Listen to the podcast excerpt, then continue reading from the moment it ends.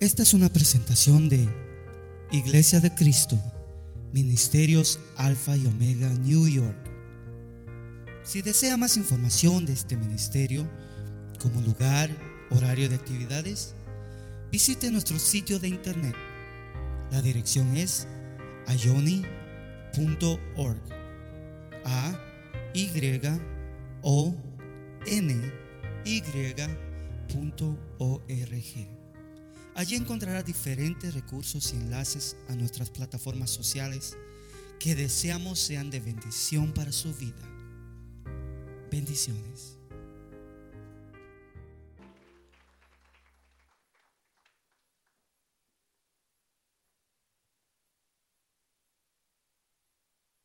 Amén. Vamos a entrar esta mañana a la palabra del Señor y quiero que por favor, busque conmigo en Colosenses capítulo número 3. Creo que este verso no se los di allá. Vamos a buscar Colosenses 3 y quiero que leamos juntos dos versículos de esta carta. Colosenses 3 y quiero que usted busque conmigo el versículo número 12 y el versículo número 13 y hasta el 14 vamos a leer. Colosenses 3, 12, 13 y 14. Y cuando todo lo tengamos, vamos a leer juntos. Una vez más, Colosenses 3, del 12 al 14. Leemos. Dice así. Entonces, como escogidos de Dios, santos y amados, revestidos de tierna compasión, bondad, humildad, mansedumbre y paciencia, soportándoos unos a otros y perdonándoos unos a otros. Si alguno tiene queja contra otro, como Cristo os perdonó, así también hacedlo vosotros. Y sobre todas estas cosas, vestíos de amor, que es el vínculo de la unidad. Quiero, y tomé este trozo, este segmento, específicamente por la frase final del versículo 13 que dice, Así como Cristo os perdonó, así también hacedlo vosotros. Creo que es bastante directa la palabra en este, en este aspecto. Amén. Padre, en esta mañana te agradezco por este día hermoso, Señor, y te pido, Dios, que al meditar en tu palabra, pueda tu palabra encontrar un lugar importante en nuestra mente, en nuestro corazón y ante todo, Señor, que afecte nuestra conducta, Padre. Es lo que te suplicamos hoy. Te ruego, amado Dios, por las vidas de aquellos que están hoy pasando problemas en su salud, Señor, por la vida específica de hermano Oscar, hermana Lorena, Señor amado, yo te suplico que pongas tu mano de poder sobre su salud, Señor. Restaura la salud de mi hermano Oscar, hermana Lorena Martínez. Padre, los ponemos en tus manos. Te suplicamos que puedan ellos tener un toque de salud. Di tu palabra, Señor. Si tú dices tu palabra, las cosas pueden pasar, Señor.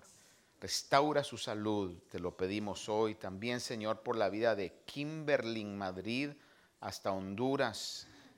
Te rogamos que pongas tu mano de poder, honra la fe de hermana Ana Mejía que pone esta petición, Señor.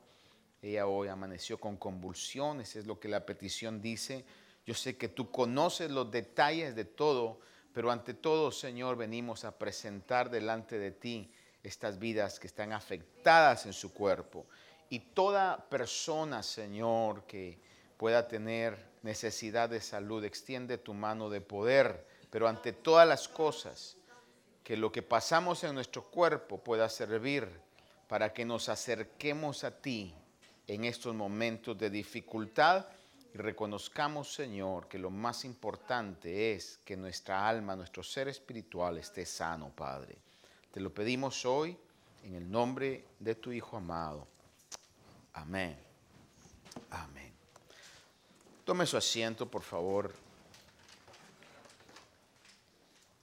Quise leer este verso y enfatizar en la parte segunda de este versículo 13, donde le decía que al leerlo leemos, dice que si alguno tiene queja contra otro, como Cristo os perdonó, así también hacedlo vosotros. Y creo que esa, esa frase sería el, resumen de la meditación esta mañana. Sin embargo, no va a ser tan sencillo el mensaje, pues, pero quiero que no olvidemos esta frase. Así como Cristo nos perdonó, así también debemos hacerlo nosotros. A principios, o la primera parte de este siglo, hubo un escritor, teólogo y literato inglés muy famoso. De hecho, él escribió el libro que luego hicieron película de las crónicas de Narnia. C.S. o C.S. Lewis. Y C.S. Lewis decía esto, decía, forgiveness is a lovely idea until you have something to forgive. El perdón es una idea maravillosa, una idea linda, hasta que tenemos nosotros que perdonar. Hablar a otras personas, decirle, mire, perdone, o le conviene perdonar, es bastante fácil decirlo, pero cuando nos toca a nosotros, es otra historia. Y a eso realmente se refiere lo que C.S. Lewis decía. Y todos en algún momento determinado de nuestra vida hemos tenido alguien con quien practicar lo difícil o la difícil idea de perdonar. Alguien dijo, perdonar es duro, perdonar es costoso, perdonar es difícil. Escuche esto. Esto dijo alguien. Perdonar es duro, perdonar es costoso, perdonar es difícil, pero es más costoso no perdonar. Y eso es sumamente importante y creo que tiene mucha razón al decir esto. Científicamente se ha comprobado que el guardar esos rencores afecta nuestra salud. Produce presión alta, produce artritis. Esto está comprobado científicamente en una verdadera ciencia que aquel que tiene en su corazón esos sentimientos guardados y los alimenta, de una u otra manera afectan aún su salud. Ah, un sobreviviente del holocausto escribió esto. Usted sabe, el holocausto se cometieron atrocidades que describirlas parecieran increíbles en algún momento, cómo es que la gente puede llegar a ser tan cruel. Y a esto no quiero yo que nosotros nos excluyamos, porque nos puede pasar lo de los fariseos, que cuando Jesús estaba ministrando decían, si nosotros hubiéramos estado, eh, nuestros padres no hubieran actuado de esta manera. Y, el Señor les tuvo que decir, sois iguales que vuestros padres, y quizás peores. No sé si nosotros estuviéramos, hubiéramos estado en una situación como en la que estuvieron los eh, autores y los perpetradores del holocausto, quizás hubiéramos actuado igual o quizás peor. Pero aquellos que recibieron todas esas maltratos, injusticias, asesinatos, aberraciones, cualquier mala eh, expresión que podamos nosotros eh, atribuirle a eso, quizás hasta se queda corta eh, de lo que pasó en el holocausto, imagínense lo que sufrieron. No tuvieron compasión de niños, de mujeres, de ancianos. Es decir, eso quedó eh, escrito en la historia, bien documentado que sucedió. Y un sobreviviente del holocausto, alguien que sobrevivió de esas atrocidades, dijo, si alguien, en inglés lo dijo, if someone will lick my heart, he will be poisoned. En español sería, si alguien lame mi corazón, mi corazón lo envenenaría. ¿Qué es lo que estaba tratando de decir? Que estaba tan amargado, estaba tan lleno de odio que si alguien realmente hiciera eso, eh, percibiría lo que está teniendo. Alguien dijo en alguna oportunidad también, el perdón es como dejar ir a una serpiente venenosa. Beneficia a la serpiente, pero más nos beneficia a nosotros en ese caso. Hay otros dichos aquí interesantes. Por ejemplo, perdonar, dijo alguien más, es como poner en el suelo una carga pesada que usted ha llevado en una eh, jornada de escalar una montaña por varias horas. No sé si alguien ha tenido esa oportunidad de subir montañas, volcanes o lo que sea con una backpack, con una mochila grande. Y cuando usted llega hasta el final, quitarse eso, hermano, usted se siente eh, livianísimo. Algo, entonces, perdonar, dijo, es como eh, quitarse esa carga después de haber escalado eh, grandes lugares altos. Otra persona dijo, perdonar es sentarse en una silla después de una larguísima maratón. No una maratón de medio kilómetro, ¿verdad? Porque ahí todavía usted está con tanta energía que dice quiero más. Pero de una caminata de horas o una maratón larga, o de un día de estar parado sobre sus pies todo el día, y de repente usted puede sentarse, siente ese alivio, siente esa paz, ese descanso. Y alguien más dijo, perdonar es como dejar libre a un prisionero. Escuche esto. Perdonar es como dejar libre a un prisionero, pero reconociendo que el prisionero era usted. Es decir, todos estos pensamientos eh, que personas han dicho, a mi punto de vista, tienen mucha razón, porque hay un gran beneficio en poder perdonar. Y como decía C.S. Lewis, es un concepto maravilloso hasta que nos toca a nosotros. Sin embargo, sigue siendo un concepto maravilloso por todos los beneficios que el perdonar trae. Pero no solamente beneficios físicos, sino que aún más son los beneficios espirituales que trae el perdonar. En Mateo capítulo 6, después de que el Señor está hablando y enseñándoles a los discípulos acerca de la oración, en el versículo 14 y 15 dice, porque si perdonáis a los hombres sus transgresiones, también vuestro Padre Celestial os perdonará a vosotros. Pero si no perdonáis a los hombres, tampoco vuestro Padre perdonará vuestras transgresiones.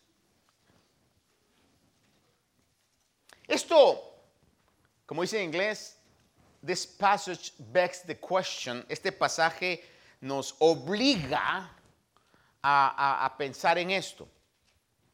Quiere decir entonces que una persona que no tiene una, un estilo de vida de perdonar, quiere decir entonces que no ha sido perdonado por Dios. Porque es lo que el pasaje nos da a entender. Sin embargo, el hecho de que nosotros en algún momento podamos ejercer o ejercitarnos en el perdón, eso no necesariamente quiere decir que vamos a ganarnos el perdón o la salvación de Dios porque nosotros hemos perdonado. Porque la Biblia claramente dice que la salvación es un regalo de Dios, es por gracia de Dios. Pero es muy importante considerar esto. Efesios 2, 8, 9 dice que por gracia habéis sido salvados por medio de la fe. Eso está claro en la palabra, lo hemos estudiado y lo hemos dicho y es bueno repetirlo cada vez que sea necesario. Por gracia, favor que no merecíamos, por gracia habéis sido salvados por medio de la fe. Y esto no de vosotros, claramente lo dice, no de vosotros, sino que es un don, un regalo de Dios, no por obras para que nadie se gloríe. Esa es una realidad, una verdad bíblica. Entonces, no podemos nosotros decir, bueno, si yo tengo una vida de perdón, entonces me voy a ganar el cielo, porque estaría negando el concepto de que la salvación es por gracia.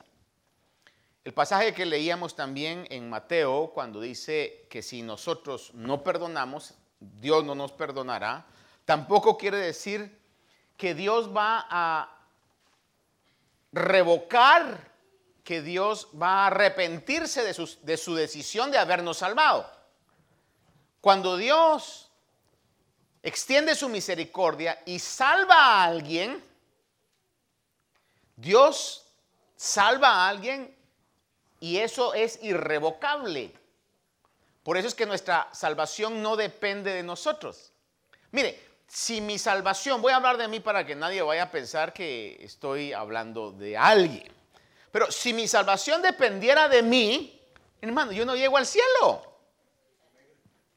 Si dependiera que de aquí en adelante no voy a pecar, hermano, mejor no me meto esa carrera. Porque ya muchas veces Martín ha decepcionado a Martín.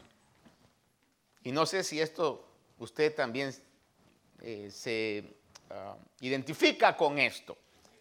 Pero depende de Dios. Depende de que Él dice que la obra que Él comenzó, él la va a terminar.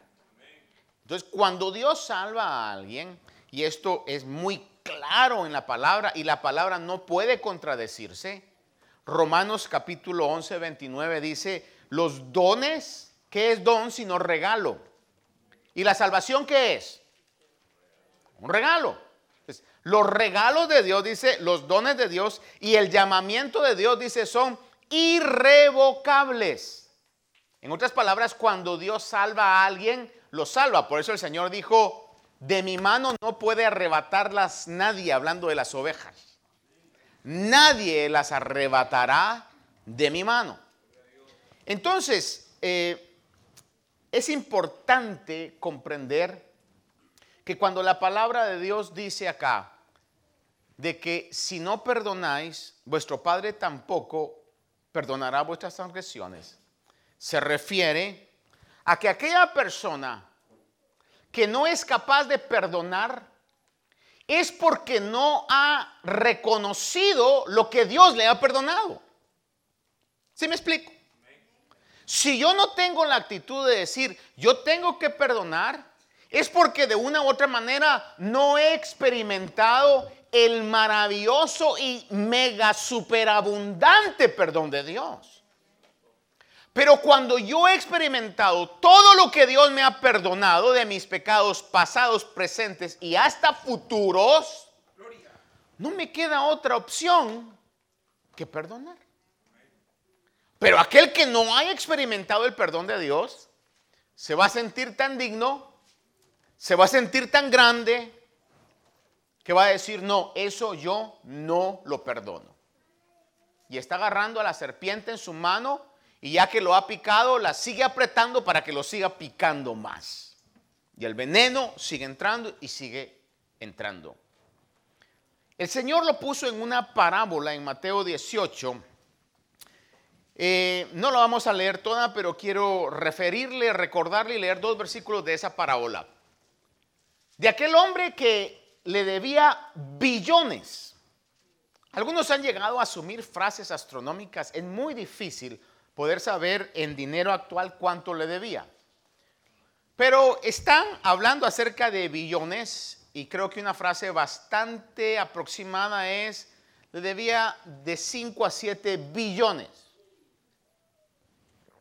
Es una cantidad que nadie va a poder pagar.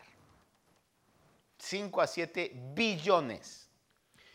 Y aquel rey mandó a llamar a esta persona, perdón, y la persona le dijo, ten misericordia, eh, te pagaré.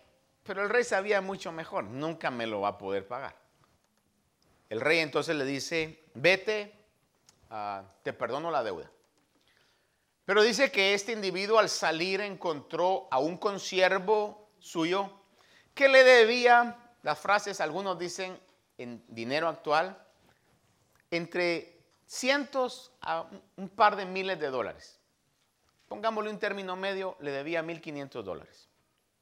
Dice que lo ahorcaba diciendo, págame lo que me debes. Y estaba en ese momento cuando los siervos del rey lo vieron, le llegaron a decir al rey, al que le acabas de perdonar los 7 billones, anda ahorcando al que le debe 1.500 dólares. Entonces el rey enfurecido lo mandó a llamar, hermano, y le cobró la deuda. Le cobró la deuda con prisión, con cárcel. Ahora, quiero que vea conmigo aquí en Mateo capítulo 18. Vamos a leer del versículo 23. A ver, busquémoslo acá.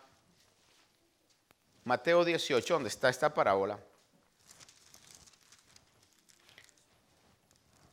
Dice en la conclusión de la parábola,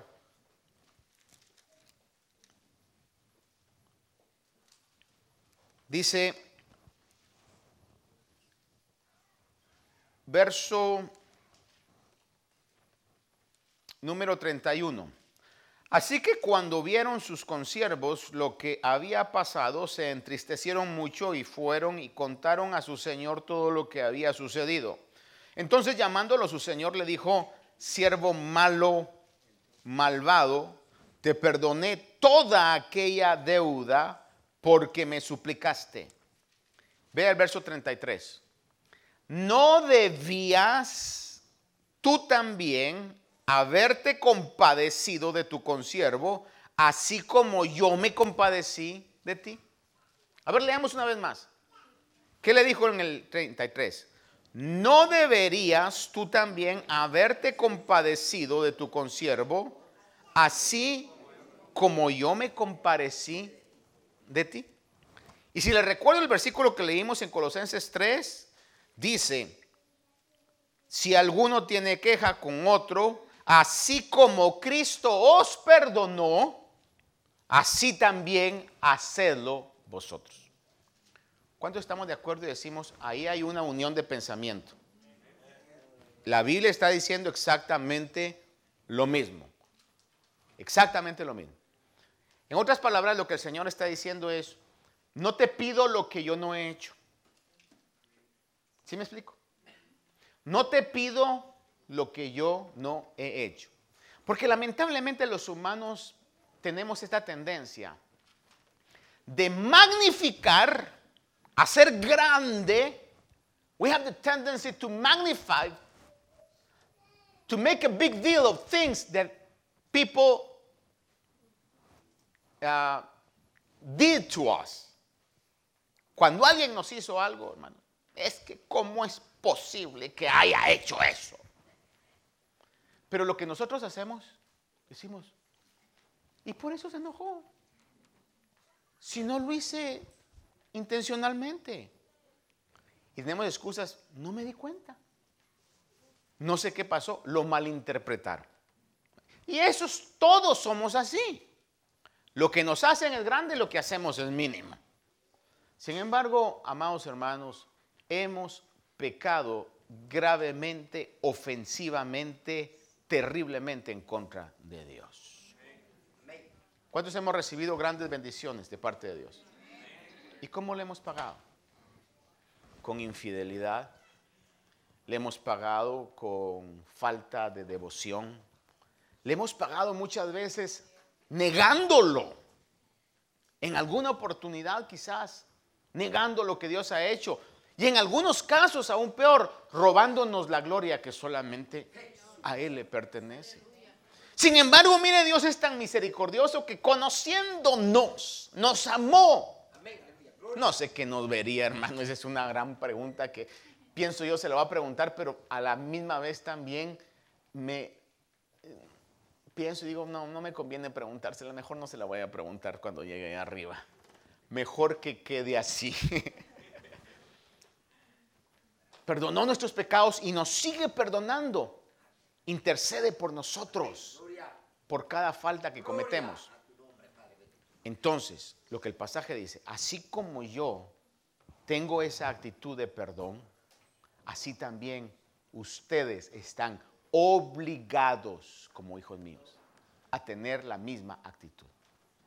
Por eso es que cuando el apóstol Pedro le preguntó en aquel famoso pasaje y le dice, Señor, ¿cuántas veces? Yo me imagino a Pedro en esa situación, quizás él frustrado, hermano, por las cosas que estaban pasando. ¿Hasta cuántas veces tengo que perdonar a mi hermano?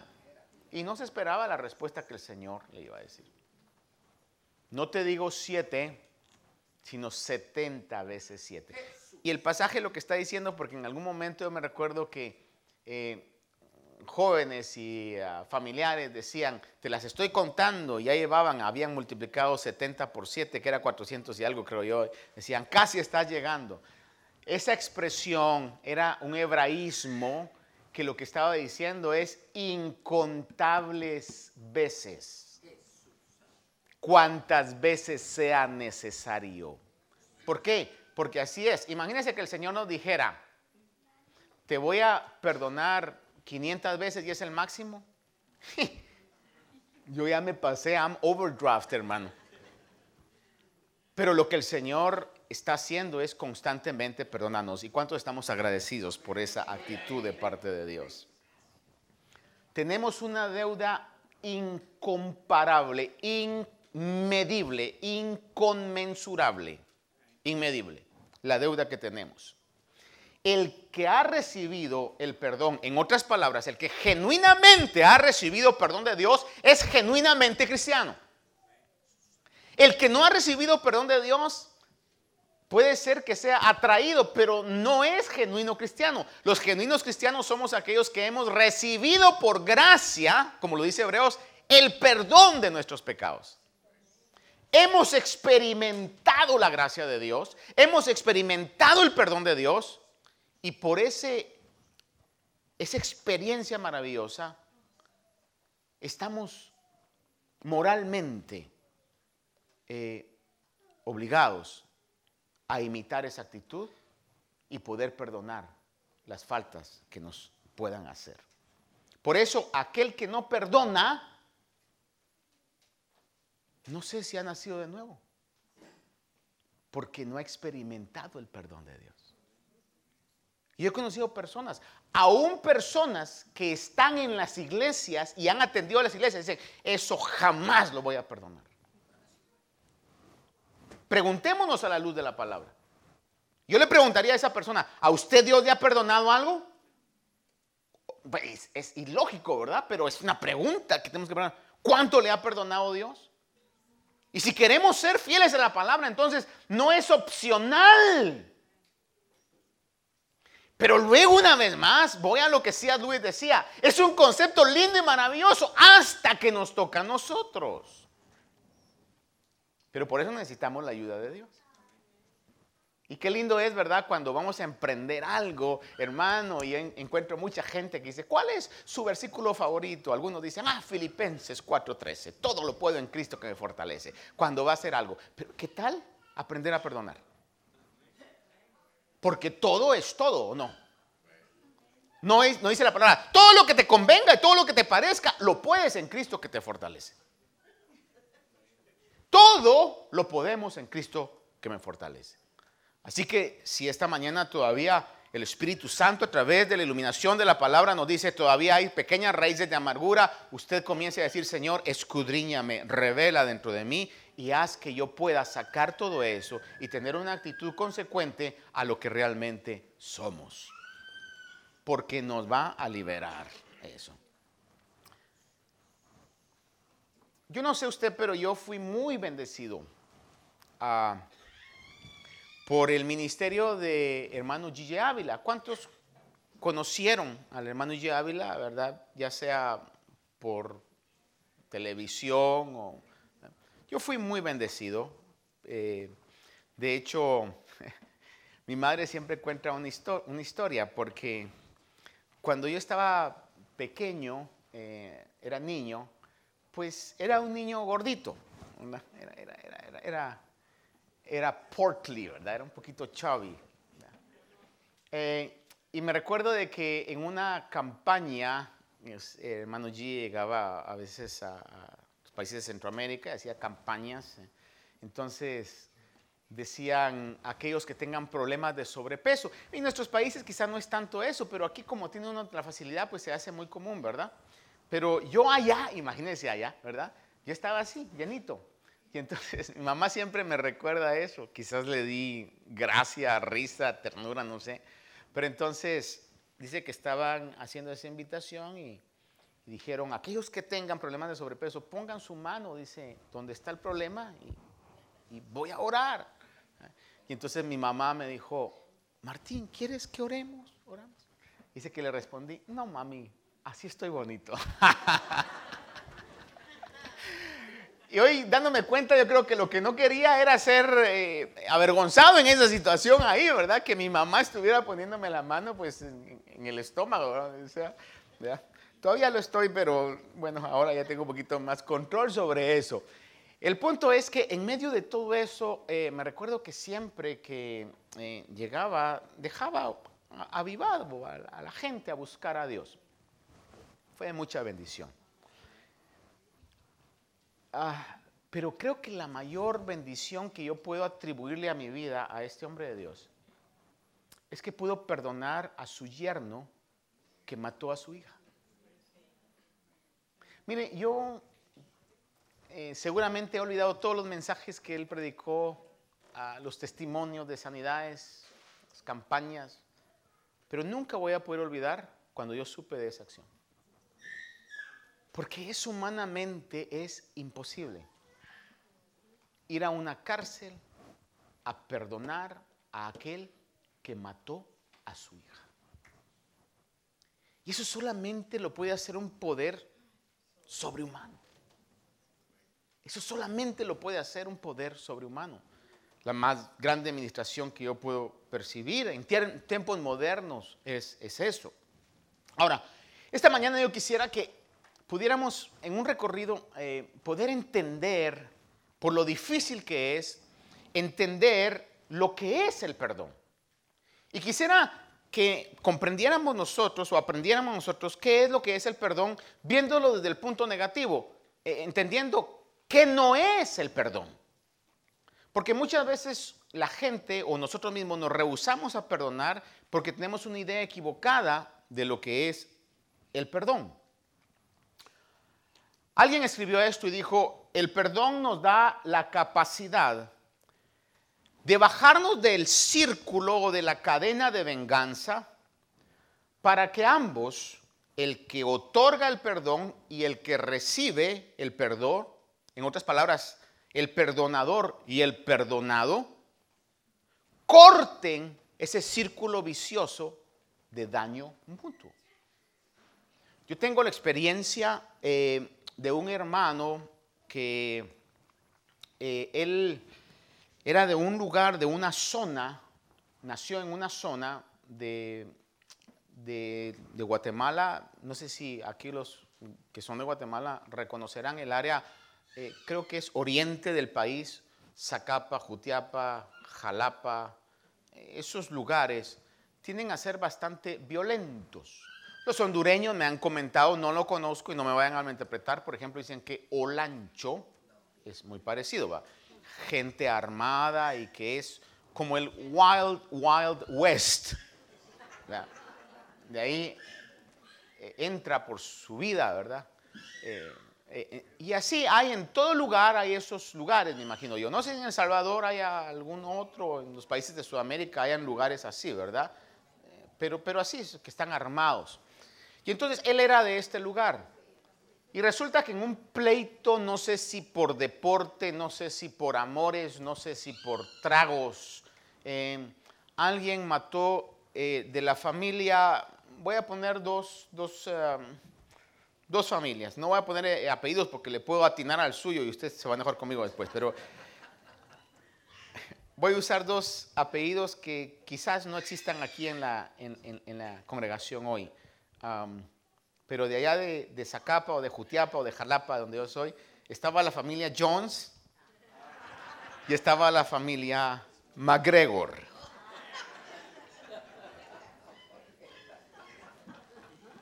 No me cree, ¿verdad? Pues entonces uno de la familia Jones mató a alguien de la familia McGregor y el de la familia McGregor dijo, no, esto no se va a quedar así, vamos a matar a dos de la Jones. Los de la Jones dijeron, no, esto no se va a quedar aquí, vamos a matar a tres de la McGregor. Y así fueron hasta que se acabaron las familias. Vea usted a qué punto llega esa, esa cadena destructiva, esa cadena de destrucción. Y eso lo podemos ver no solamente en círculos familiares, sino lo podemos ver en todos los genocidios que se dan alrededor del mundo. Hermano, en África, tribus matándose unas a otras.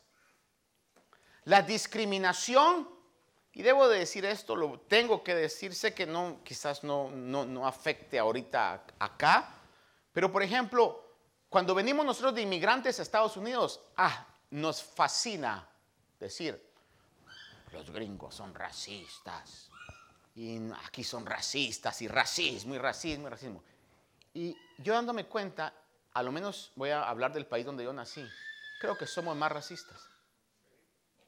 Súper racistas con los indígenas, con la gente de allí.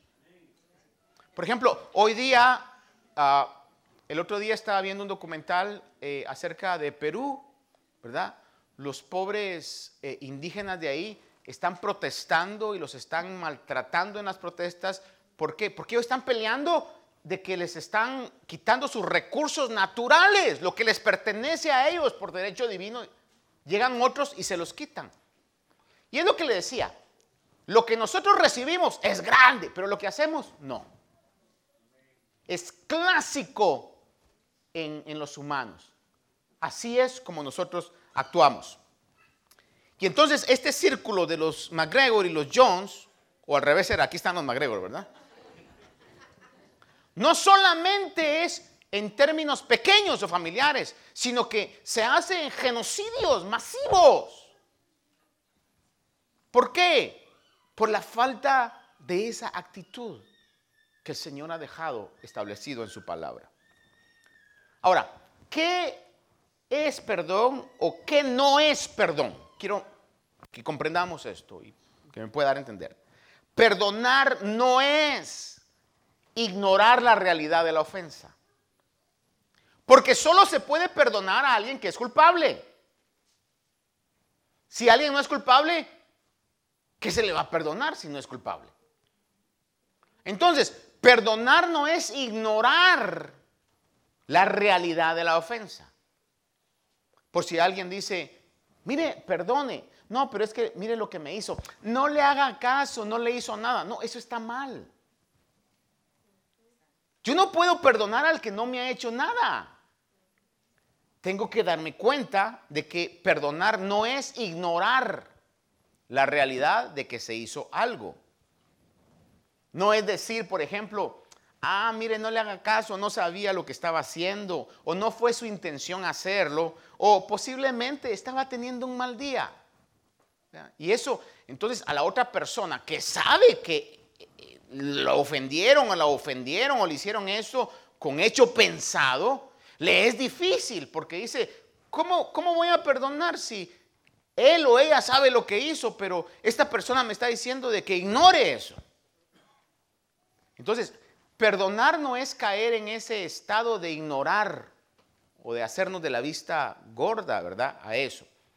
Proverbios 19:11 dice esto, y es muy importante que yo le cite este pasaje.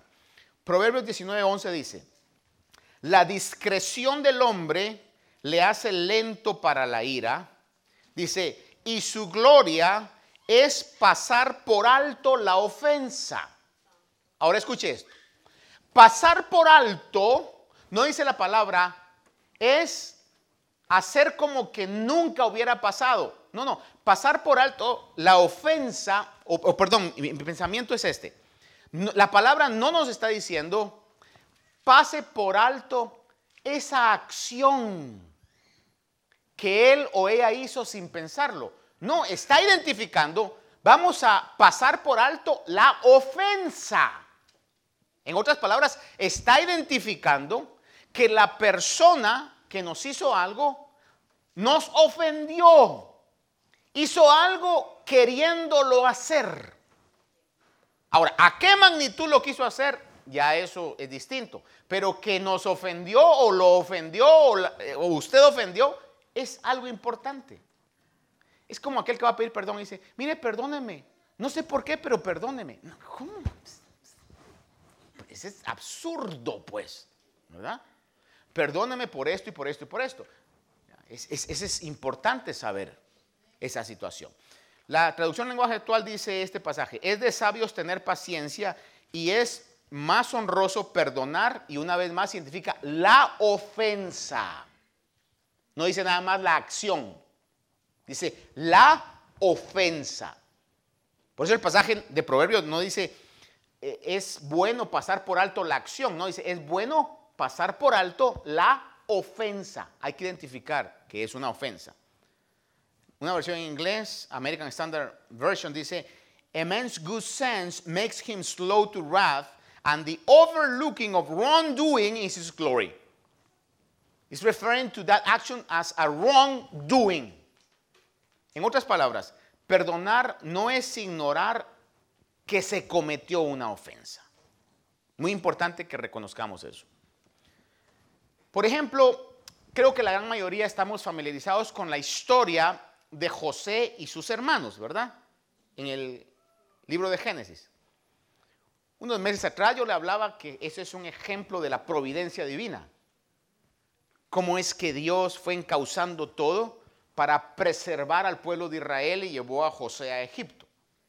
Ahora, en medio de todo ese milagro, llamémosle esa, esa providencia divina que se fue dando, de esa acción divina, usted sabe que a José lo vendieron.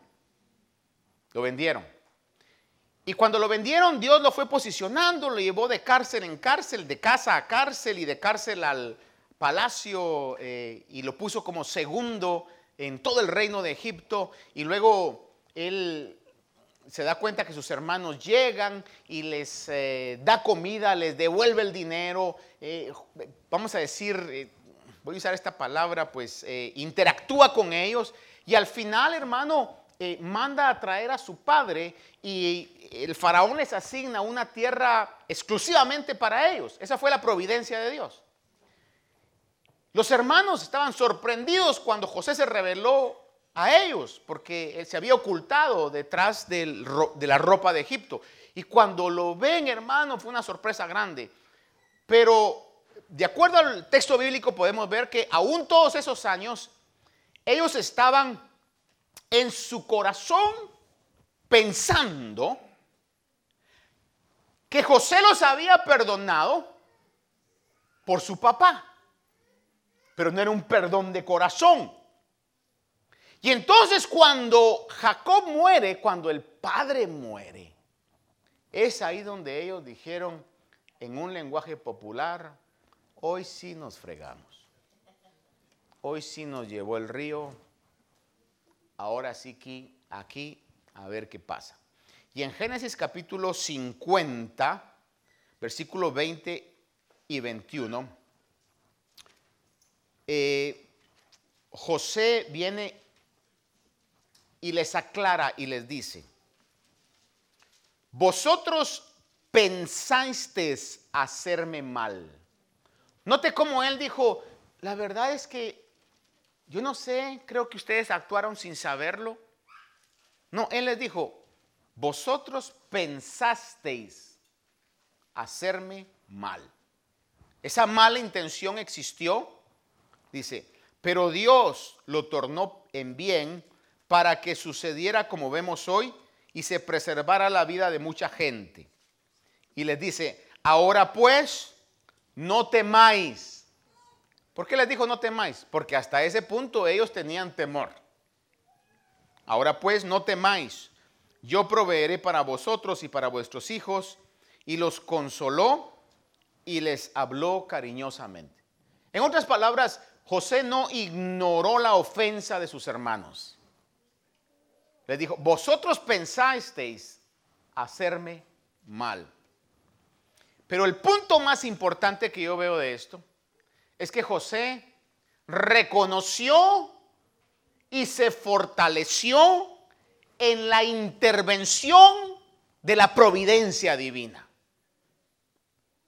Porque otro aspecto que vamos a ver es que perdonar, escuche esto, perdonar no es rendir nuestro deseo de justicia. Porque como hemos sido creados a la imagen de Dios y estamos siendo transformados por el Espíritu de Dios, en los verdaderos cristianos tiene que nacer el deseo de caminar justamente. De hecho, esa es una de las cosas que Dios más ama, ama la justicia. Que podamos ser justos. Por eso mínimo hoy, madres, se merecen una salida a un lugar bonito. Si está muy lleno hoy, entonces dígale, te lo voy a poner como un rain check y ahora van a tener que ser dos. Es decir, justicia en todo lo que nosotros hacemos eh, es un fruto que tenemos que dar porque Dios está transformando nuestra vida. Entonces, perdonar no es dejar de buscar la justicia, sino ceder nuestro derecho de venganza. En otras palabras, eh, haga de cuenta, volviendo a la historia de los dos eh, personajes, esta familia Jones y la McGregor, dijo, se lo voy a dejar en la mano de Dios. Quiero vengarme, pero lo voy a dejar en las manos de Dios. Que sea Él el que pague justamente. ¿Sí me explico con eso, hermano? Entonces, no es no sentir ese deseo, pero ¿cómo puede pasar? Porque es Dios. De hecho, la palabra claramente dice que todo lo que el hombre siembra, eso va a cosechar. Romanos 12:20 dice, amados, nunca, y esto es claro, es directo, amados, nunca os venguéis vosotros mismos, sino dad lugar a la ira de Dios, porque escrito está, mía es la venganza, yo pagaré, dice el Señor. Uno de los atributos de Dios que no mucho se, se habla es que Dios es vengador de lo injusto. Dios es vengador de lo injusto. Pero nos prohíbe a nosotros. ¿Por qué? Porque nosotros nos vengaríamos injustamente. Y aparte de eso, contaminamos más nuestra vida. No tenemos la capacidad de poder vengarnos con justicia. Sin embargo, el Señor en su justicia retribuye justamente aún ese tipo de retribución o de pago. En primera Samuel, capítulo 26, se relata eh, un pasaje donde usted se recuerda que el primer rey de Israel, que era Saúl, se desvió y el Señor entonces levanta a David y Saúl lleno de celo, lleno de envidia, quería matar a David sin que David le hubiera hecho nada malo. Y en una oportunidad está David escondido en una cueva, llega Saúl a, a hacer sus necesidades, a ir al baño nature calls, como dicen, ¿verdad? Y entonces eh, era el momento preciso para que él lo acabara. Y no lo hizo. Y todas esas actitudes eh, a los que estaban con David decían, pero ¿por qué no lo matas? Y mira, te quiere matar, te odia. Pero David en, en 1 Samuel capítulo 26, verso 9 al 10 dice, pero dijo David a Abisaí, no lo mates pues ¿quién puede extender su mano contra el ungido del Señor y quedar impune? Dijo también David, vive el Señor que ciertamente, escuche esto, él no negó que Saúl iba a quedar sin culpa, él no negó que Saúl, o, no dijo, Saúl no va a pagar por lo que ha hecho, sino que al contrario dice, ciertamente el Señor lo herirá o llegará el día que muera y descenderá a la batalla y perecerá. Y tal como él lo rindió a Dios, así pasó con Saúl. Entonces, perdonar no es negar ese deseo, pero es que lo que, lo que hicieron fue injusto. Amén.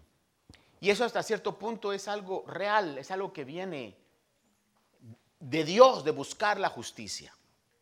Pero lo que sí es que Dios nos dice, pero tú no lo hagas. Cédelo, ríndelo a mí. Y vuelvo a hablar sobre lo que es Luis dijo. Es un concepto muy noble, muy lindo, hasta que nos toca a nosotros ponerlo en práctica. Amén. ¿Sigo ya paro? Todavía tengo cinco minutos. El deseo de justicia es algo que la Biblia elogia y hasta cierto punto nos demanda. Salmos 82.3 dice, defended al débil y al huérfano, haced justicia al afligido y al menesteroso. En Isaías 1.17 dice, aprender a hacer el bien, buscad la justicia, reprended al opresor, defended al huérfano, abogad por la viuda. Vea que estos pasajes nos están hablando de lo importante que es y el elogio, la alabanza que la Biblia da a obrar con justicia y hasta cierto punto la motivación que nos da y la demanda que nos da a que actuemos con justicia. Y quizás el más famoso de estos pasajes es Miqueas 6:8, cuando dice Miqueas 6:8, él te ha declarado oh hombre lo que es bueno. ¿Y qué es lo que demanda el Señor de ti? Sino solo practicar la justicia, amar la misericordia y andar humildemente con tu Dios. Entonces, el practicar la justicia es una instrucción bíblica. Recordemos, y es bueno recordar que las autoridades, dice la Biblia, que son servidores de Dios. ¿Cuántos sabíamos eso? Las autoridades son servidores de Dios. Pero usted no diga, ay, ningún policía, yo soy hijo de Dios y a mí mi padre. Usted está en rebelión contra lo que Dios ha establecido. Las autoridades son puestas por Dios.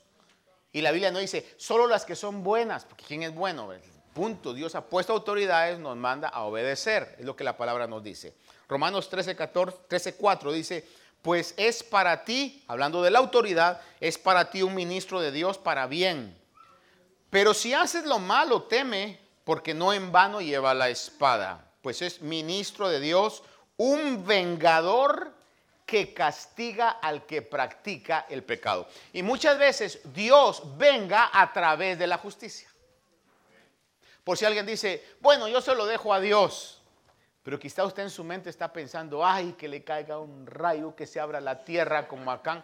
Pero de repente no es eso, sino lo que sucede es que la justicia lo, le demanda algo, quizás en un punto extremo eh, tiene que enfrentar la justicia y, la justicia lo penaliza. Y usted dice, ay, no fue Dios. No, sí fue Dios a través de los medios que Él ha establecido, según lo que la palabra dice.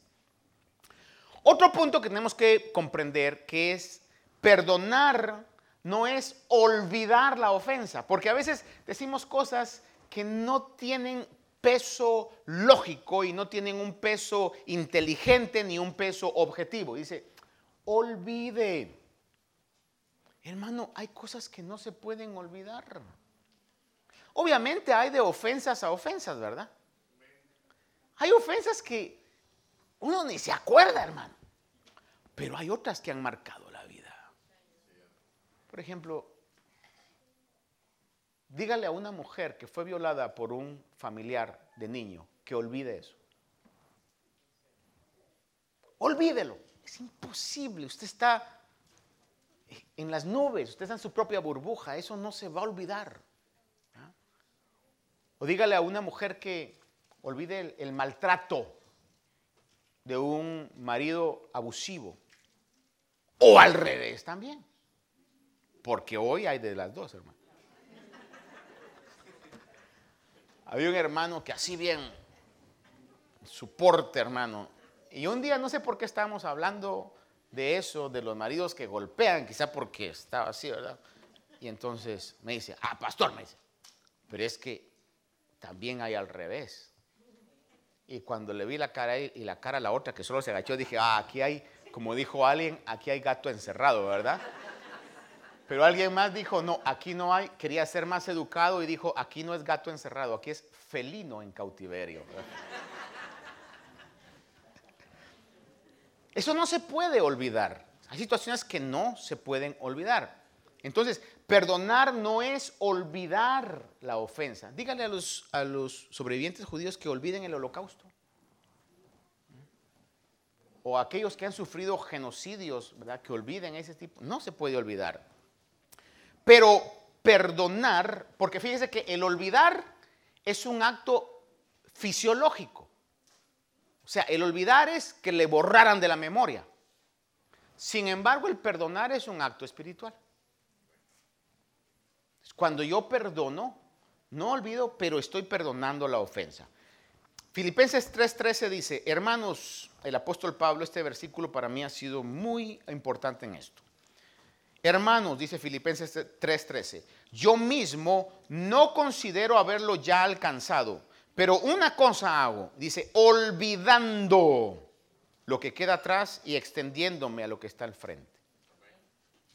Constantemente estoy no recordando, porque lo contrario de recordar es olvidar. Pero si usted está constantemente, hermano, mire, si hay artefactos, cartas, objetos que le recuerdan ese evento, sáquelos de su casa. Porque al estar viéndolo todo el tiempo, hoy siento una rabia! Sáquelo. Si hay personas que todo el tiempo le están recordando, y, mira, y ya superaste esto, dígale, mira, si quieres siendo, siendo mi, amistad, ya, ya no me menciones eso. Ya, eso quedó en el pasado, yo ya lo estoy olvidando, realmente no necesito que me lo estén recordando todo el tiempo. Porque entonces va a ser imposible que usted pueda llegar a ese punto, porque nunca va a poder olvidar. Pero hay cosas que tenemos en el baúl de los recuerdos, hasta allá adentro, que ni nos acordamos dónde lo guardamos. Pero hay otras cosas que están en la mesa de la sala. Estoy hablando figuradamente de nuestro corazón. Hay cosas que están metidas ahí que usted ya ni se acuerda de eso.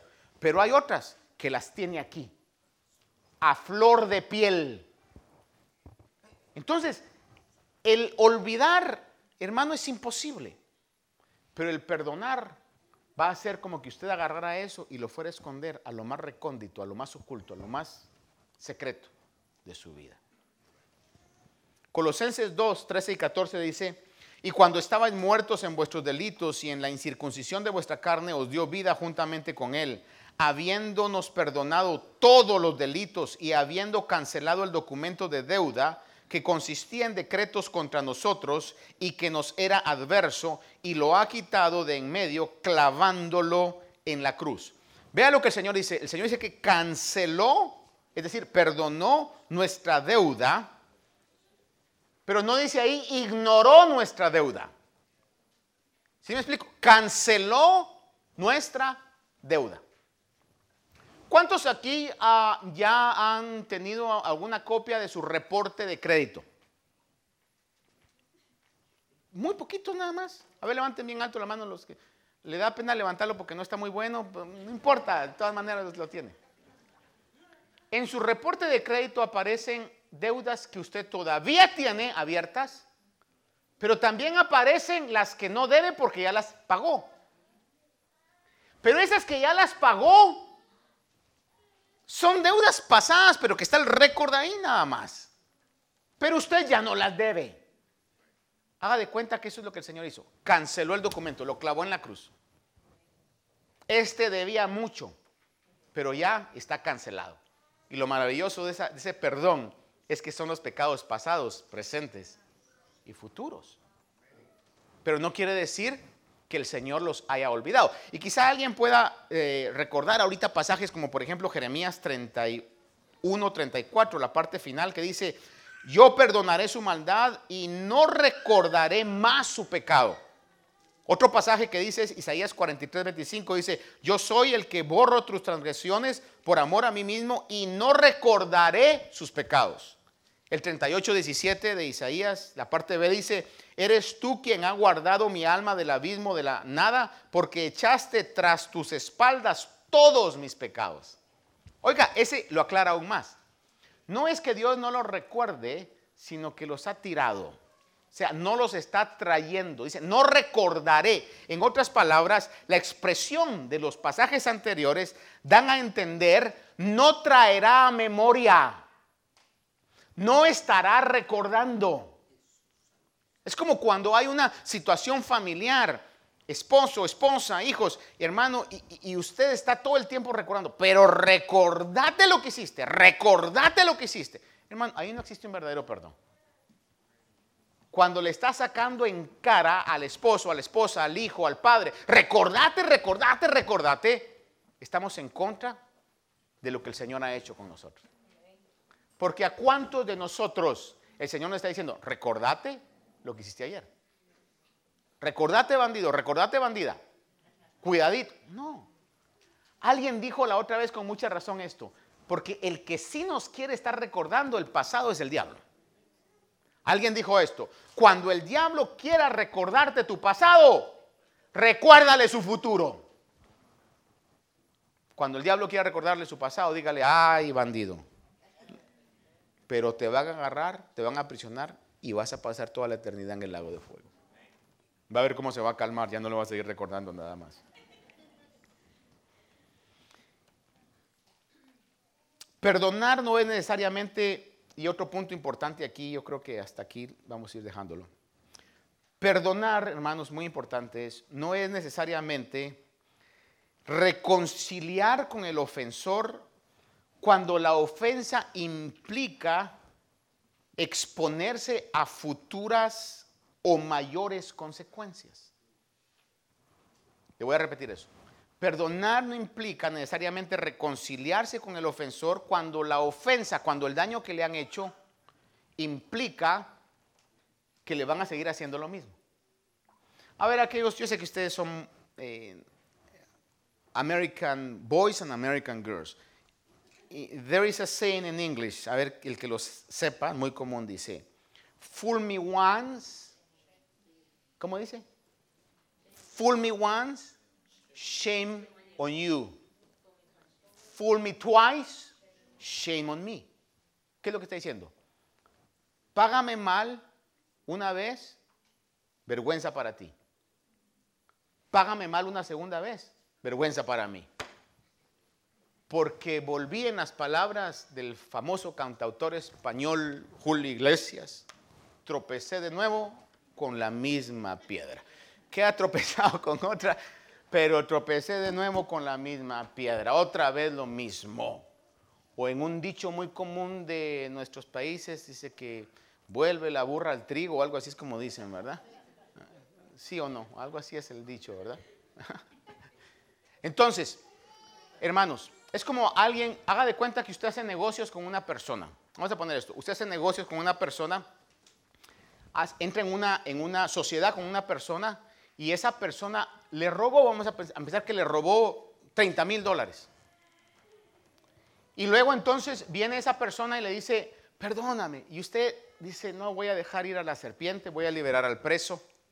¿Sabes qué? Te perdono, brother, te perdono, no hay problema. Ah, mira, gracias a Dios, y doy gracias a Dios que me perdonaste. Entonces, ¿cuándo hacemos otro negocio? Te le diga, contigo ya no puedo. No, entonces no me has perdonado. Si realmente él estuviera pidiendo perdón genuino, le hubiera dicho, mira, yo te voy a pagar ese dinero, o aquí está, aquí está. Y después de pagarlo, perdóname hermano. Porque si queremos que haya una reconciliación, tiene que haber una restitución. Por eso es que muchas veces, hermano, eh, voy a ponerlo desde el punto de los maridos. Como es el Día de la Madre, entonces voy a dejar a las, mamás y a las hermanas tranquilas eh, el marido, hermano, cometió un hecho grave, hermano, y le dice, perdóname. Y entonces la esposa le dice, ok, mira, yo te perdono, pero ¿sabes qué? Vas a tener que cambiar esto y esto. Ah, no, a mí no me vas a poner condiciones, ¿acaso sos mi mamá, pues? Si me vas a perdonar, perdóname porque oíste al pastor, tenés que seguir el ejemplo de Dios. Si queremos que haya una reconciliación, tiene que haber restitución. Si no hay restitución, no puede haber una reconciliación. ¿Sabes qué? Yo te perdono, pero seguí tu camino, Dios te bendiga, yo sigo por este lado. Dios le bendiga. ¿Se recuerda usted cuando Abraham y Lot tuvieron conflictos?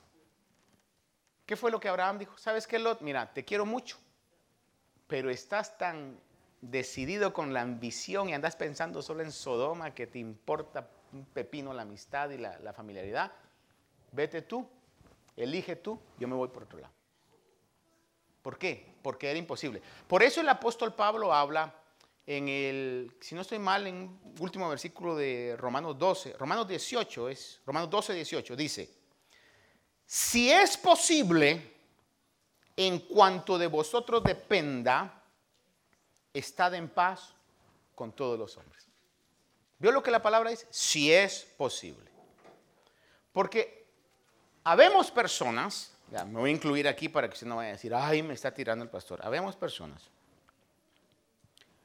que no queremos tener esa actitud de restitución y queremos lograr reconciliación. Y eso no es posible.